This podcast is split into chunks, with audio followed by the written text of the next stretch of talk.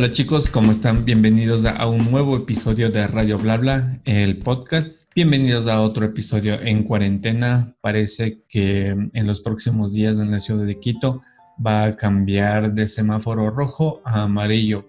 Hay muchas posiciones en contra y a favor de esta medida, pero veamos cuál es la decisión final del alcalde Jorge Yunda, alcalde de Quito. Antes de comenzar, quiero presentarles a mis amigos, compañeros y contertulios del podcast. Primero al Betocito. ¿Qué más, Betocito? ¿Cómo estás? ¿Cómo te encuentras? Así es, Boris Bozo. ¿Qué tal, muchachos? ¿Qué tal, Jess y Jess? Estamos nuevamente en otro podcast y este podcast viene con algo especial porque esta vez vamos a intentar algo nuevo y vamos a ver si es que hablamos de una cierta película muy conocida, pero vamos a continuar más adelante. Gracias, Betocito. Sí, justamente vamos a dar introducción a un nuevo programa en el podcast. Pero bueno, más adelante lo veremos. Y ahora quiero saludar a Jessie Jess. Hola Jessie, ¿cómo te encuentras? Hola Boris, hola Betocito, ¿cómo están? Espero que se encuentren muy bien, al igual que todos quienes nos escuchan el día de hoy en este nuevo episodio. Les invito a suscribirse a nuestro canal y a seguirnos en todas nuestras redes sociales y no se pierdan de los nuevos episodios que estaremos subiendo.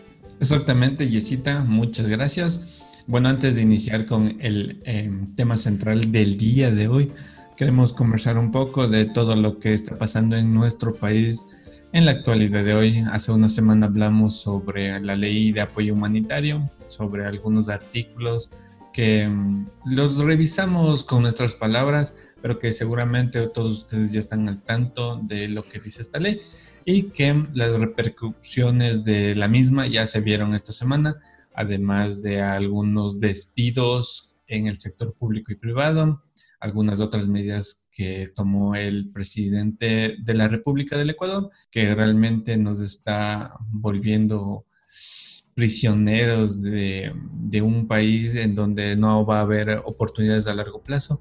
Pero bueno, veamos qué sucede, chicos. A ustedes que, que escucharon de nuevo esta semana, yo quiero centrarme en los despidos. No sé si escucharon en algunas empresas donde ya tomaron esta medida de desvincular a los trabajadores que por una parte se entienden que estamos en crisis, que mm, de alguna manera sostener una empresa también en estos momentos es difícil, pero lo, más, lo controversial de esto es que los despidos se producen de manera intempestiva y no se les da una indemnización adecuada. Entonces, escuchaba casos que por 22 años de trabajo le dieron a una persona 400 dólares. Imagínense lo que es eso. ¿Yo qué hago con 400 dólares por tanto tiempo de trabajo? Y era justamente un trabajador de la empresa del Café de la Vaca que hablamos hace algunos episodios.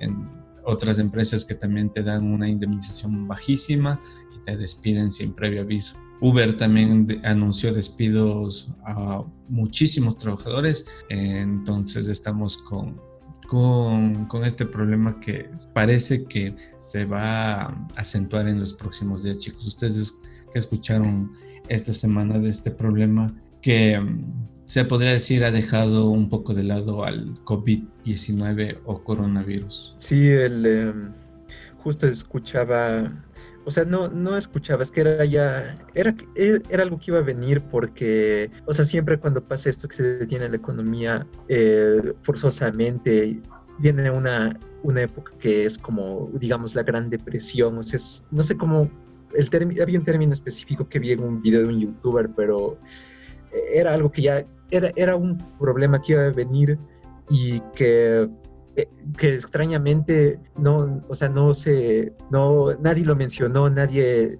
se, nadie le puso atención, o sea, sí le pusieron atención, pero como que no lo tomaron tanto en cuenta, o sea, era igual de, era igual de importante como, lo, como la cuarentena, como esas medidas que tomaron para, el, para la pandemia, ¿no?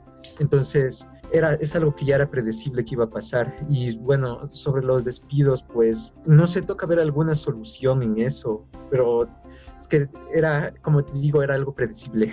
No sé ustedes qué opinan. En mi caso, yo lo que, como comentaba Boris, también estoy un poco como que preocupada, no solo porque esto está pasando en nuestro país, sino a nivel del mundo. Y más que todo, por ejemplo, en Ecuador, como bien lo dijo Boris, hay casos de despidos y uno de ellos también eh, a lo largo de esta semana fue el tema de del cierre de la aerolínea TAME y algunas entidades eh, públicas como la SECOF. Entonces esto obviamente está afectando y hay que buscar medidas y soluciones porque eh, tratar de, disminuir los despidos creo que va a ser un poco un poco improbable porque igualmente las empresas están no estamos eh, laborando en su totalidad entonces creo que también puede ser uno de esos factores los que impiden que, que esto se siga que se detenga más que todo entonces yo me pongo en los zapatos de los trabajadores y por ejemplo los trabajadores de TAM me pedían que se dé una segunda oportunidad para que la, aerolínea siga operando.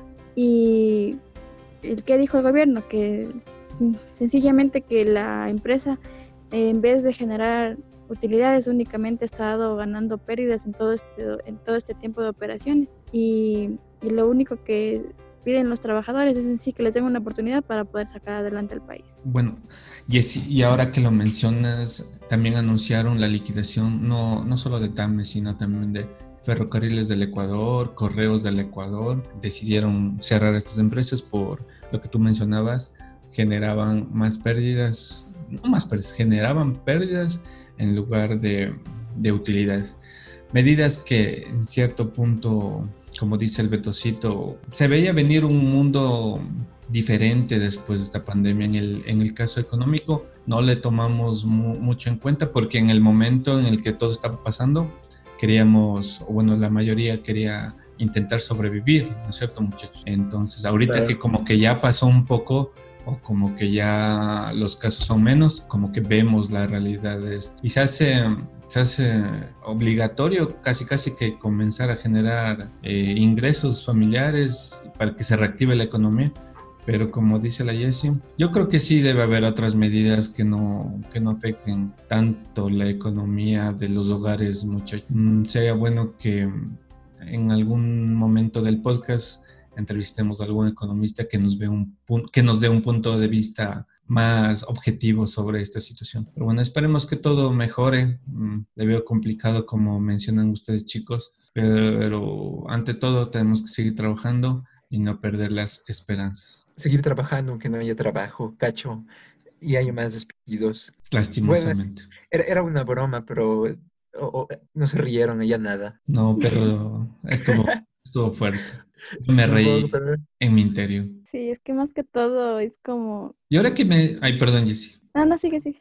Y ahora que mencionas esto de seguir trabajando y no hay trabajo, justamente el día lunes 25 va a haber feriado, pero la ministra de Gobierno, María Paula Romo, dijo que no va a haber feriado porque hay que trabajar. Pero justamente lo que tú dices, hay que trabajar, pero no hay trabajo. Hay que trabajar, pero me van a pagar la mitad. Hay que trabajar, pero se me aumentan las, las horas laborales o me disminuyen y me pagan menos. Entonces, realmente es contradictorio. Gracias, Betosito, por tu comentario acertado. Muy acertado, la verdad.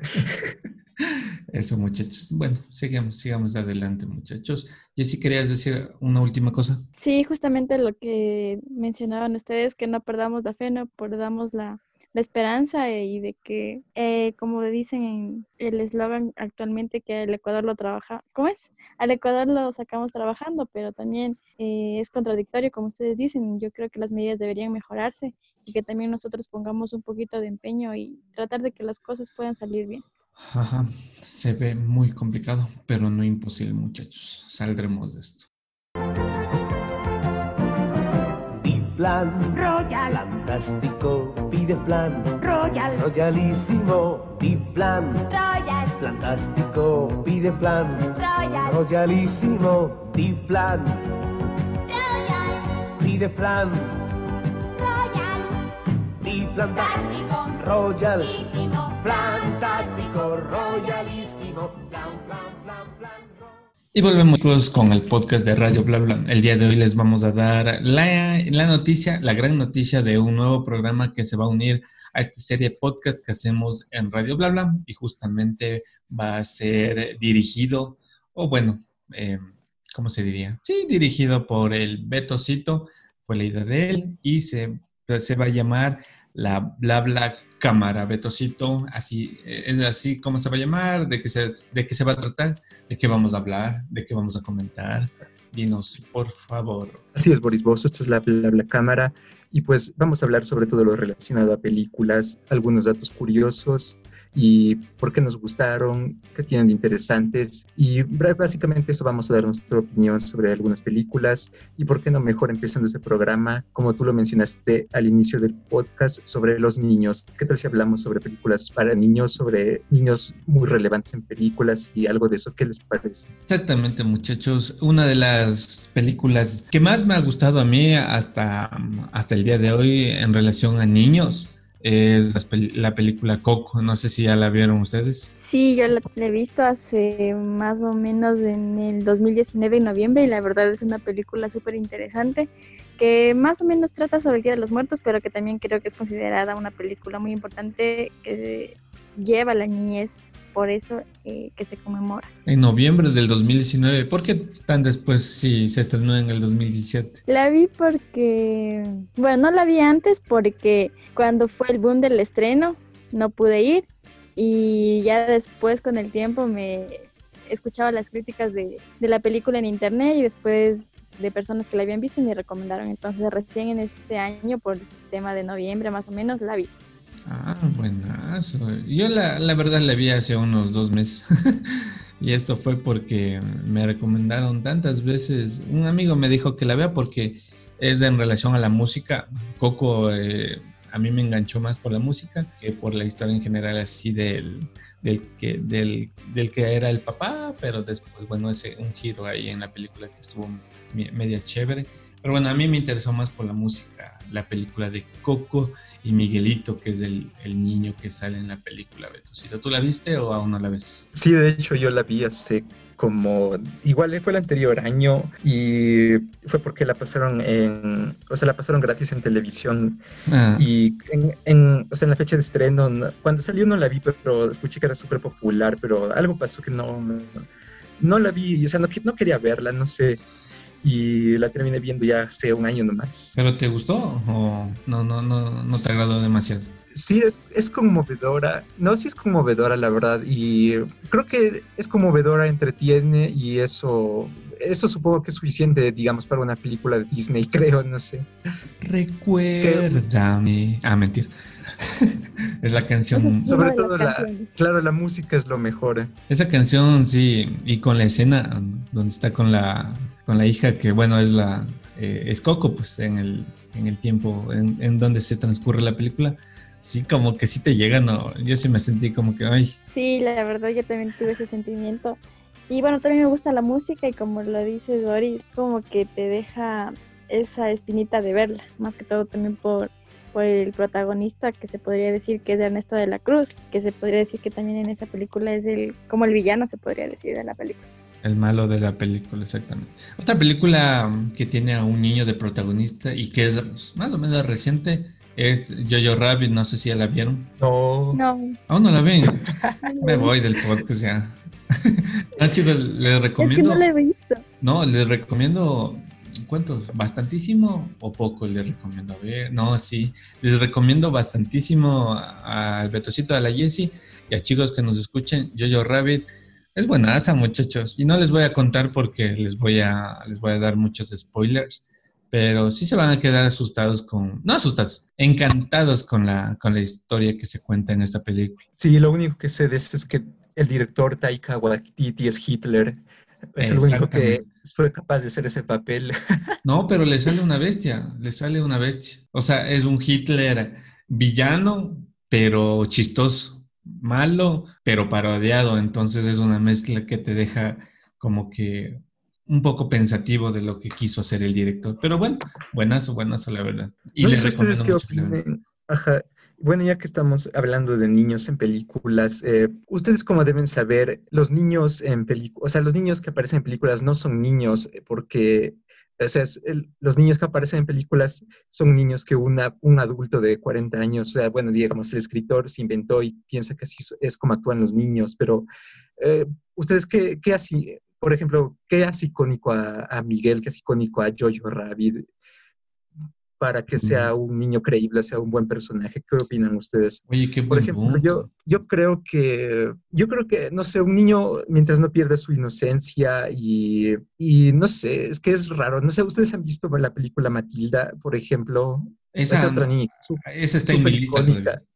Ajá, es una niña súper icónica de la, de- del cine, ¿no? Igual a las niñas de Juegos de Gemelas, ¿qué más? El, mi pobre angelito, o sea, son, son niños que en, la realidad no, un niño no actúa así, pero de alguna manera logran eh, conectar con nosotros, ¿no? O sea, son interesantes. Oye, pero yo tengo algo que decirte, porque aunque tú dices Sí. que eh, el, el escritor es un señor de 40, bueno, mm, digamos un adulto, pero en algún momento fue niño, entonces Bueno, es podría buena- tener alguna base para escribir, pues, o no. Sí, es, claro, o sea, podría basarse en sus experiencias como, como niño. Claro, o sea, yo me voy por eso que, o sea, sí tendría la capacidad para ah, escribir en relación a un niño. Pero como tú dices, em, un aspecto fundamental de un niño eh, que se evidencia en las películas de ley es la inocencia, ¿no? Como tú dices, mi pobre, angel- mi pobre angelito. O sea, si nos podemos analizar esa película, él es el malo. Es un asesino en serie. ah. Claro, pues hace, genera todas esas trampas y les humilla a los ladrones. Entonces, un niño, como tú dices, eso, no hace eso.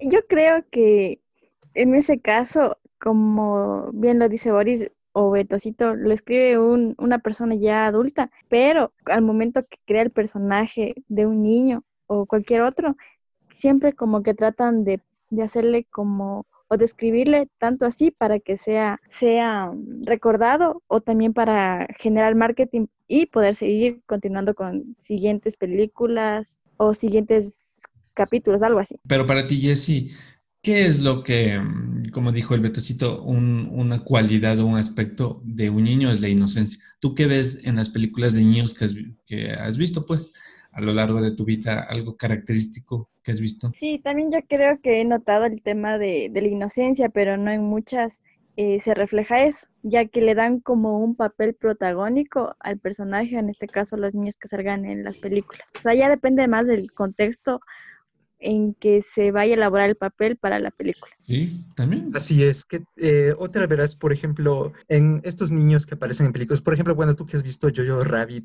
la película es, la puede ver un niño, ¿tú, tú crees eso? La película es- la puede ver un niño. O sea, un niño la disfrutaría tanto como un adulto. Yo creo que no. No, Yo creo que no. Ajá, no, no, la verdad que no. O sea, sí se necesita cachar lo que se está contando en la película y no, no, no creo que podría disfrutarla como una película dirigida para niños, como ah, Como Bart Simpson. Como, no como Barney, como, Ah, como...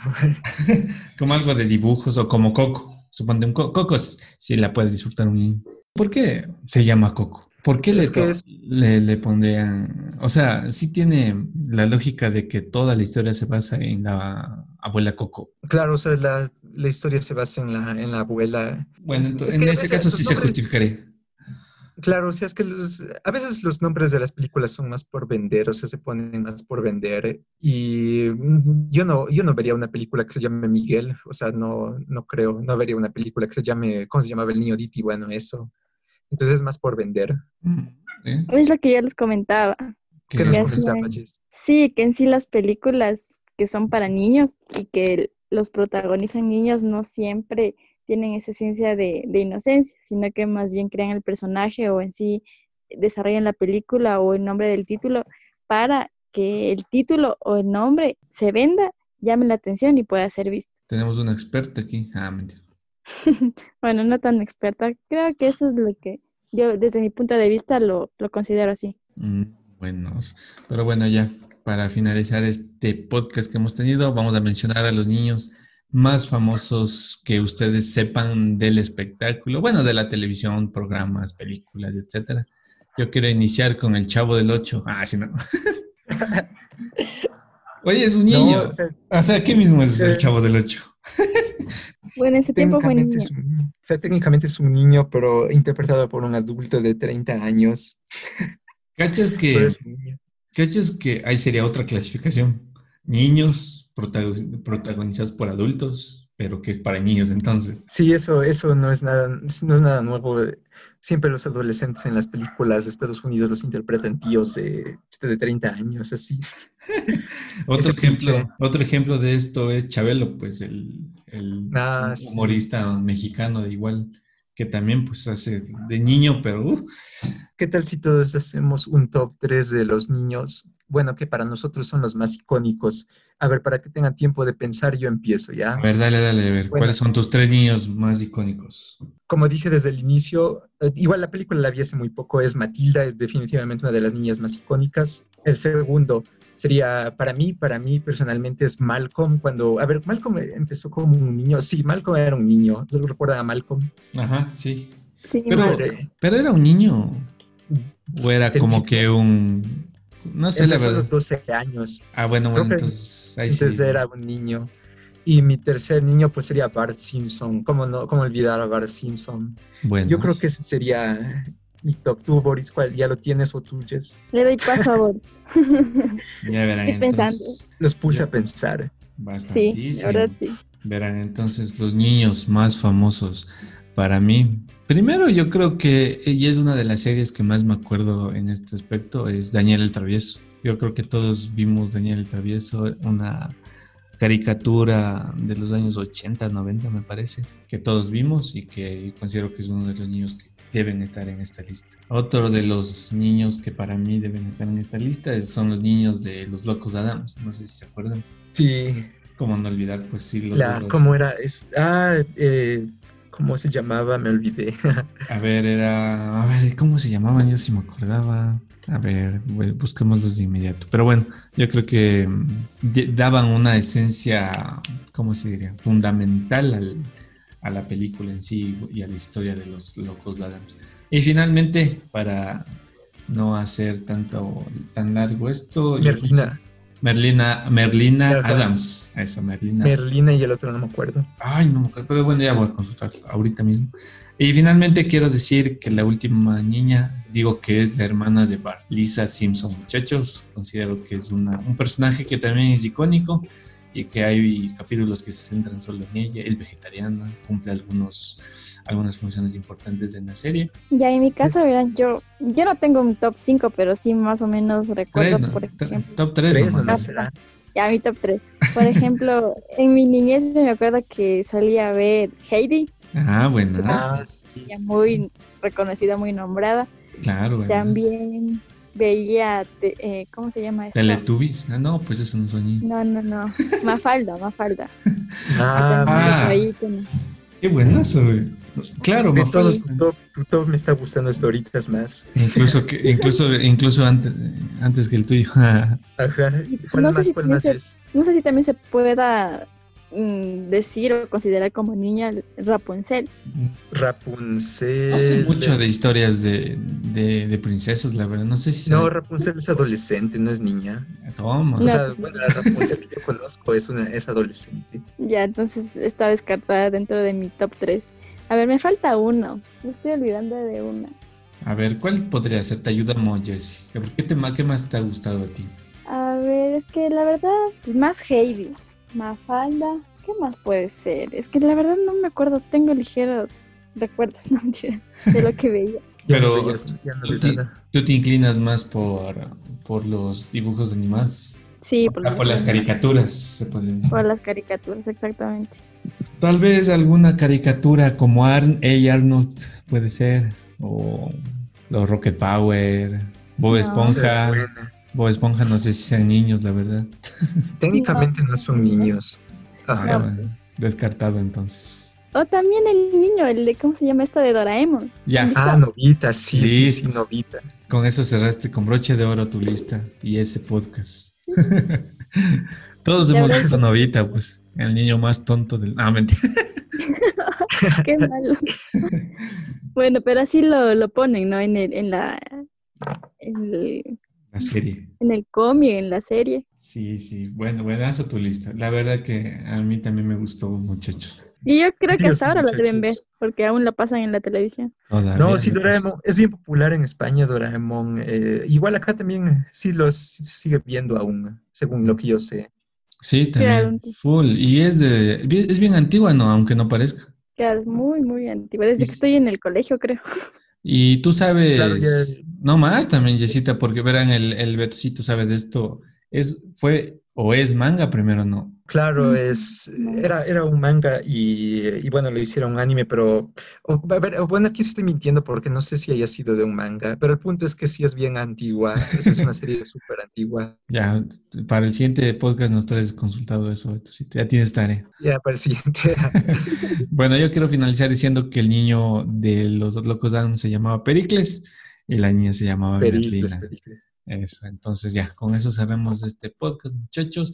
Eh, queremos consultarles, eh, o mejor dicho, darles los, la- los resultados de la encuesta anterior. Creo que nos olvidamos, ¿no, muchachos? Sí, nos olvidamos. Chuta, nos olvidamos. Pero bueno, eh, la pregunta que hicimos en el anterior episodio era, ¿cuál crees que sean las mentiras más graves? Porque hablamos justamente de las mentiras. Y como nosotros mismos ya lo dijimos en el podcast, las mentiras que te haces a ti mismo son las que la mayoría de personas dijeron que son las más graves. El 55% de, de los chicos que votaron en la encuesta que colgamos en nuestras redes sociales, deci- de- el 27% dijeron que las blancas y solamente el 16% decían que son las mentiras intencionadas. Entonces, muchachos, no se mientan ustedes mismos, que creo que es más grave y más, más doloroso. Pero bueno, Es, es verdad eso y es bueno que la gente lo reconozca.